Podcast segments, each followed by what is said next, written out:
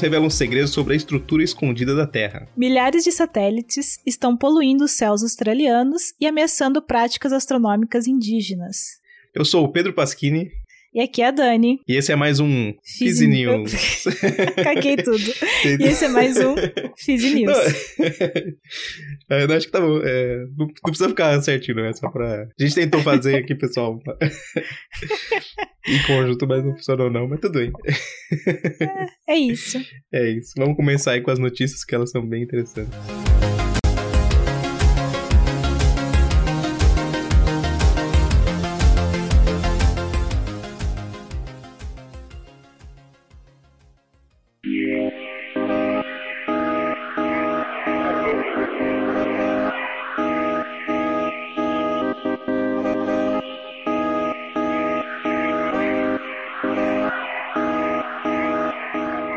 Antes de começar com as notícias, na verdade, eu queria falar um pouco sobre três coisas que abalaram ou vão abalar aí a, física nos próximos semanas ou anos, né? Dependendo do, do que for. Primeiro é que é, mediram a massa do bóson W. A gente fez um episódio sobre isso uma ou duas semanas atrás.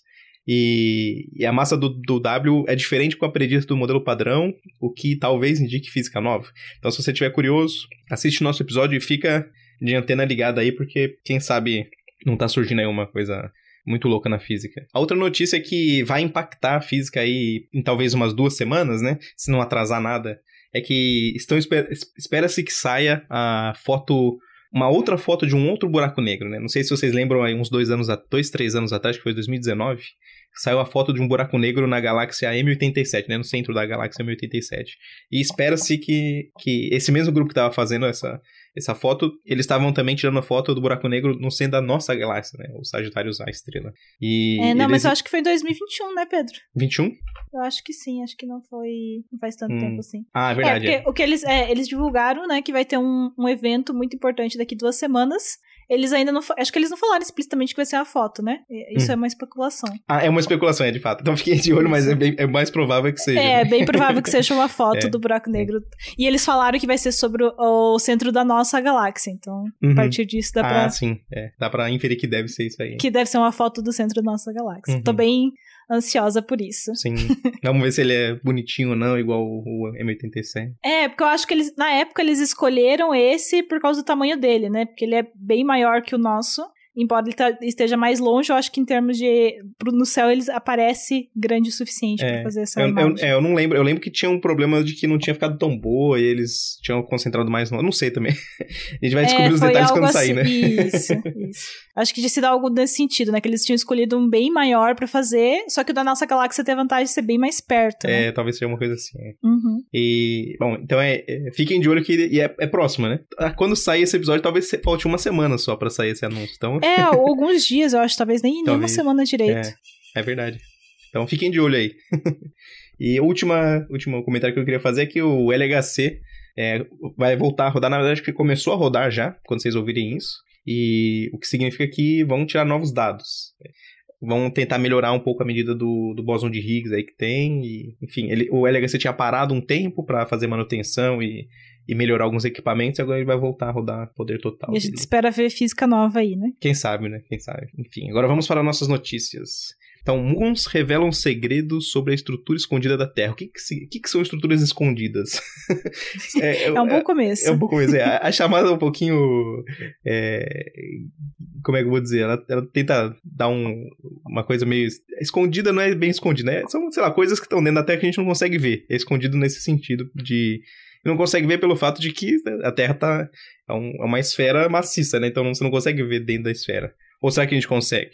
Então, essa, essa é a ideia, é usar moons para tentar ver o que está dentro da, da, da, Terra. E não só da Terra, é, de outras coisas feitas pelo ser humano também. Então, essa é, um, é uma técnica que foi usada. E, e só pra gente lembrar, um pouquinho antes de você começar, os muons são essas partículas que a gente chama de leptons. Uhum. E que mais que eu posso falar dos muons?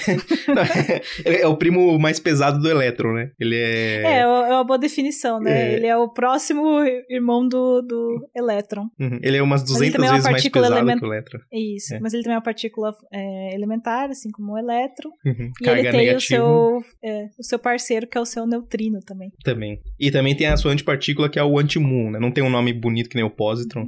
É, e ele tem uma. Ele tem carga negativa, né? Enquanto o anti-moon tem uma carga positiva. Uhum. Só pra gente lembrar é. Quem, quem é o Moon. E uma coisa que vai ser importante na notícia é que os moons, eles, assim, embora a gente não consegue ver, e, e por ele ser instável, é difícil você fazer um material de moons, é, eles estão ao nosso redor aqui, porque os raios cósmicos colidem com a atmosfera e produzem moons. Então esses moons produzidos na atmosfera chegam na gente. E essa que é a ideia da, da técnica, na verdade. É, você, você sabe, você consegue medir quantos moons estão chegando na superfície da Terra, e você consegue medir quantos moons estão chegando, por exemplo, depois de uma montanha. Então você mede os moons antes da montanha e depois da montanha.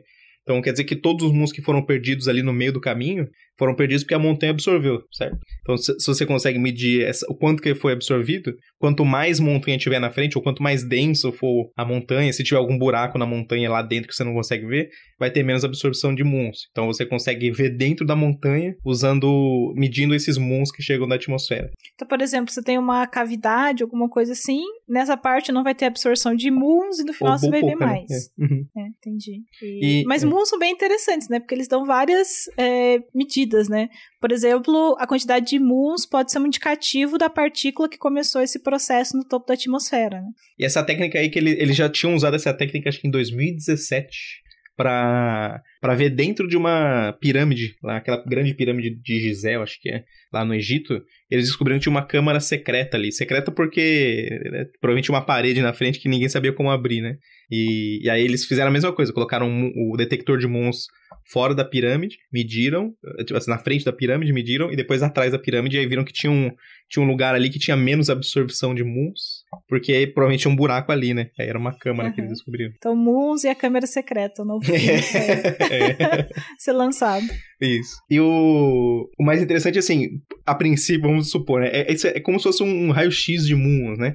Então, qual, qual que é o princípio do raio-x que foi inventado lá há muito tempo atrás? Você joga o raio-x na sua mão, por exemplo, e a sua mão é feita de um monte de coisa que é feita de água e tem os ossos, né? Que é cálcio. E os ossos são bem mais densos, então onde tem osso, o raio-x não passa. Onde tem a, maior parte de água, músculo, etc., o raio-x passa e você consegue ver é, o osso certinho, né? Na, na chapa fotográfica. Isso é legal de fazer com raio-x, então a princípio, sei lá, por que que a gente não faz um, um super canhão de raio-x e, e- e faz um scan da pirâmide, por exemplo. Primeiro porque é difícil, né? É caríssimo fazer um scan de raio-x. O que os moons não é, porque a atmosfera produz os moons pra gente. Então, Eles vêm gratuitamente pra já vem gratuitamente, exatamente. E, e o raio-x ele não consegue penetrar tanto assim na pedra, por exemplo, né? Então ele é absorvido bem rápido, então você conseguiria fazer isso com superfícies pequenas, que nem o osso, a mão. Mas se for uma coisa que nem uma montanha, uma pirâmide, você não consegue. Agora o Moon consegue atravessar, principalmente porque eles são bem energéticos. Então você consegue ver dentro de muita coisa. né?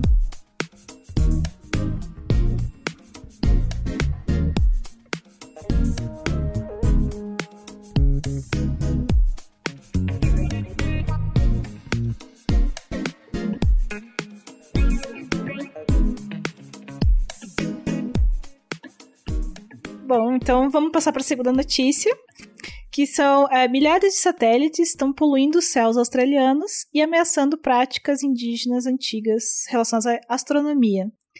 Então, é, bom, então a gente sabe que desde os tempos remotos, os povos indígenas ao redor do mundo, eles observam o céu e fazem várias observações de todos esses objetos que são visíveis, né? Olho nu. É, se não me engano, até o- os povos aqui é, lá- da América Latina, até o Maia, Inca, to- toda, toda Também, a né, América, eles que eles também- eram muito bons em astronomia, na verdade. assim, Muito bons. Sim, eles faziam um calendário a partir disso, né?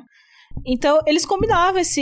Eles, eles combinavam e combinam esse estudo do céu com conhecimento sobre a terra, sobre as águas, as plantas. E eles vão passando essa- esse conhecimento de uma geração para outra.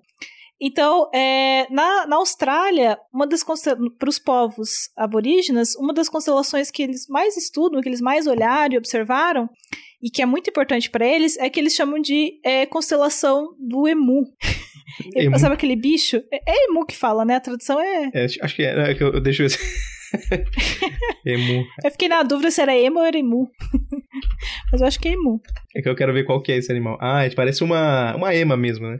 É uma ema, ele é. Mas eu acho que, se eu não me engano, ele é um pouquinho menor que uma ema. É menor. Hum. Um pouco maior, não sei. Ah, aqui, não a, a Wikipedia fala que é uma ema australiana. Uma ema australiana, É, perfeita. perfeito. Então, esse bicho bem bonitinho, assim. E se você olhar a, a imagem da, da, dessa constelação, dá para você fazer, relacionar realmente com, com o emu ali. Então, ela, essa ela é uma constelação que ela pode ser vista no hemisfério sul do mundo em alguns períodos do ano.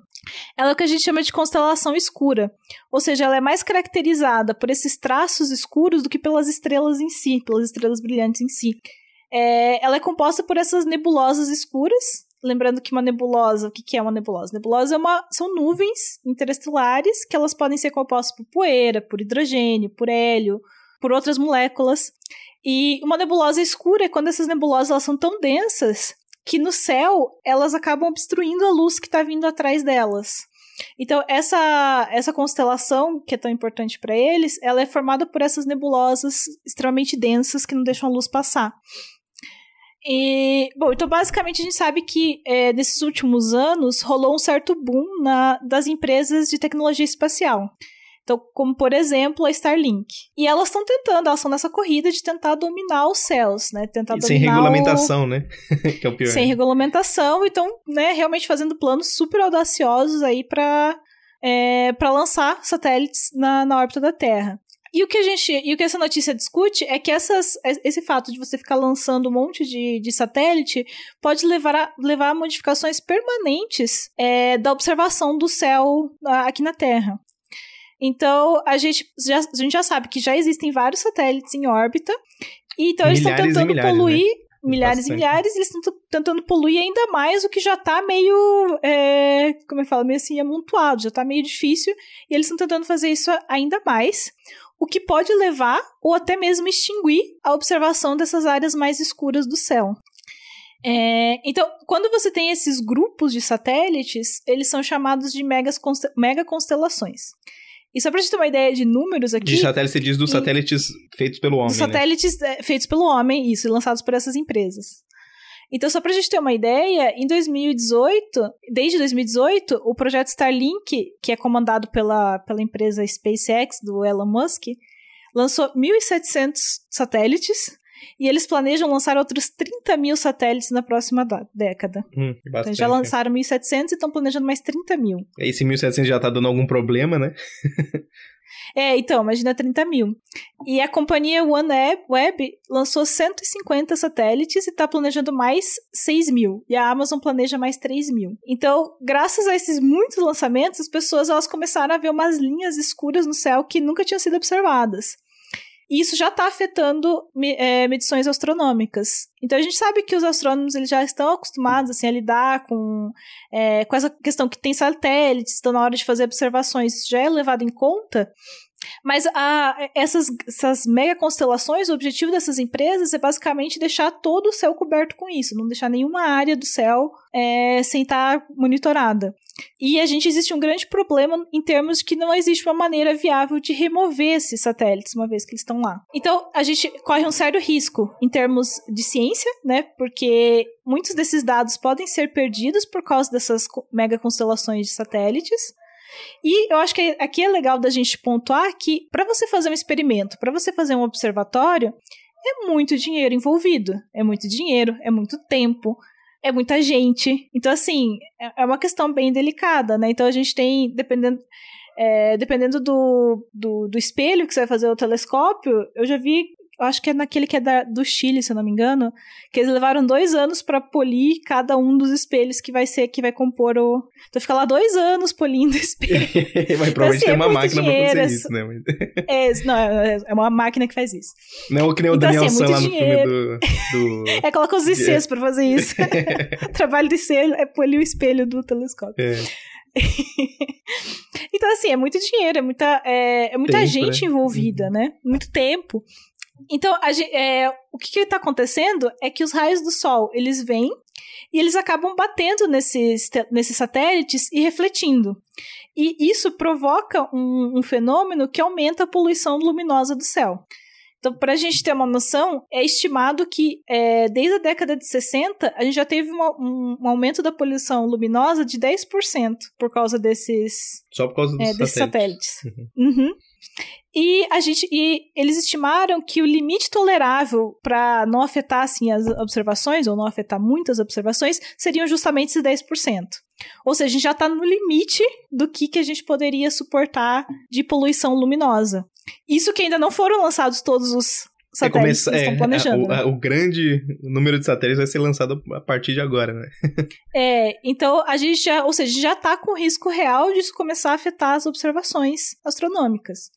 É, mas aí como é que isso conecta com, né, com os povos, os povos indígenas? Então a gente sabe que eles têm essa, esse complexo sistema de tradições que eles passam de maneira oral de uma geração para outra. E isso fala sobre as relações entre o homem e a natureza, e isso inclui também o céu, né? E isso, uma coisa que eu achei interessante lendo a notícia é que muitos povos aborígenes, eles não têm esse conceito de coisa fora do espaço, né? Eles não têm esse conceito de espaço, porque eles acreditam que a gente não é uma coisa fora. A gente faz parte de uma coisa só, né? O que faz muito sentido. É, a Terra tá dentro do, do universo. É, tá dentro de espaço, né? Então não é uma coisa assim, é o espaço e a gente, né? É mais uma coisa, realmente uma coisa só. E quando a gente fala dessa desapropriação do direito dos, dos, desses povos fazerem essas observações, isso vai impactar a, diretamente na vida deles. E, de uma certa maneira, é, é como a desapropriação de terra que foi feita e que está sendo, né? É muito bom pontuar aqui, que foi feita e está sendo feita até hoje, e, né, de uma maneira que você perde é, cultura, estilo de vida e a própria vida dessas pessoas, né? Então, é quase como mais uma maneira de colonizar esses povos, né? Que aqui no Brasil, por exemplo, é um, um problema seríssimo, né? A gente tá, tá vendo nesses últimos anos aí que tivemos várias é, um aumento muito grande contra a violência contra os povos indígenas, né? Isso é só mais uma maneira de violência. E aí eles também discutem na notícia que eles usam essas observações dessa constelação do Emu para determinar quando é que eles vão caçar os ovos dessa, desse, desse bicho, desse pássaro. E eles usam essa constelação para saber quando começar e quando parar. E eles usam também para fazer vários tipos de cerimônias. Então, eles olham, eh, a partir da observação, eles determinam quando vão ser as cerimônias. É, então, a partir do momento que você não, não deixa mais esse, uh, esses povos fazerem essas observações, isso começa a impactar diretamente na vida deles, na maneira que eles vivem. Na cultura, né? Na cultura, exatamente. É, então, assim, daí eles dão um outro exemplo que também, de uma outra constelação que é muito importante para alguns outros povos aborígenes, é a observação das, da constelação das Sete Irmãs, que é, são a, a, as Pleiades, né? Que são um grupo de estrelas que ficam dentro da constelação de Touro. É, essas estrelas, elas são, elas podem ser vistas nos dois hemisférios, elas são estrelas azuis, e também elas é, fazem uma parte, elas são uma grande parte da cultura dessas pessoas é em volta dessas observações astronômicas que estão sendo né, fortemente prejudicadas por esses é, planos de ficar lançando satélite de maneira, de certa forma, até descontrolada, né? E, então, a gente sabe que essa poluição luminosa que está tá vindo por causa desses satélites, elas afetam várias coisas, né? Elas afetam incluindo algumas espécies. Então, tem espécie até de tartaruga, tartaruga marinha, que está diminuindo a população e eles estão diminuindo também a qualidade de vida desses animais por causa dessa poluição luminosa. Então, e essas mega constelações que estão aumentando essa poluição é, luminosa, elas afetam também essas espécies que dependem de fazer uma migração, né, em algum período do ano. Porque isso atrapalha elas a entenderem quando é que é a época certa, qual é a direção certa. Isso também está atrapalhando, então, não só os povos, mas também a fauna. E, e hoje em dia, o que, que o pessoal está tentando, essas empresas estão tá tentando fazer? Algumas iniciativas para diminuir o impacto. Então a gente sabe que a OneWeb, ela diminuiu o número de satélites propostos inicialmente e ela começou a planejar o lançamento para ser em uma altitude mais alta. Na hora de você lançar para essa altitude mais alta, você evita um pouco essa, essa poluição luminosa. Hum, é, porque é... chega menos luz, né, pra gente. Isso, exatamente. E a, a, Starlink, né, do, do SpaceX não, não, não tentou nada, não falou nada, eles Bom, a impressão que dá é que não se importam muito. E, então é isso, basicamente. Então acho que agora é uma questão da gente entender que isso é uma coisa que é, tá afetando e vai afetar ainda mais tanto Só a cultura a piorar, desses povos. Né? É, exatamente. Quanto a ciência, quanto é, os animais. Então, é, é uma, uma coisa que vai ser, um, eu acho que vai ser um problema nas próximas décadas. Mais uma das coisas que será um problema. Mas se, se, se continuar do jeito que tá, provavelmente em algumas décadas também tem o um aquecimento global e morre. É, daí a gente não precisa nem se preocupar com isso. Talvez, né? É. Veremos. O, quem viver, verá, né? Quem, é, quem tiver a sorte de estar tá vivo vai. Ou azar, né? Vamos ver. É isso aí. É isso aí. Com esse prospecto favor, favorável super positivo. No, super positivo pro futuro, a gente termina o nosso News. Nada aqui. como começar a semana vindo um, um, News pra ficar feliz e animado. É isso aí. Eu acho que agora a, o que a gente deve fazer, a gente deve aproveitar a vida ao máximo. Isso, carpe diem. A gente não é, sabe. exato. É, exatamente. Quanto tempo nos resta, então. Uhum. Viva a sua vida como se existisse um, a possibilidade muito alta de ter um aquecimento global catastrófico aí. Exatamente. É, é a única mensagem que a gente pode deixar. Isso. Isso e busquem conhecimento. É. é a única coisa que eu posso falar. É, então sigam a gente nas nossas redes sociais, no Twitter, no Instagram, Facebook. É, se você puder ajudar, ajude a gente no Catarse. Nós temos um Catarse e a sua ajuda é muito bem-vinda. E é isso. O link vai estar na descrição, na descrição do episódio. Exato. Um abraço a todos. Tchau, tchau. Tchau, tchau.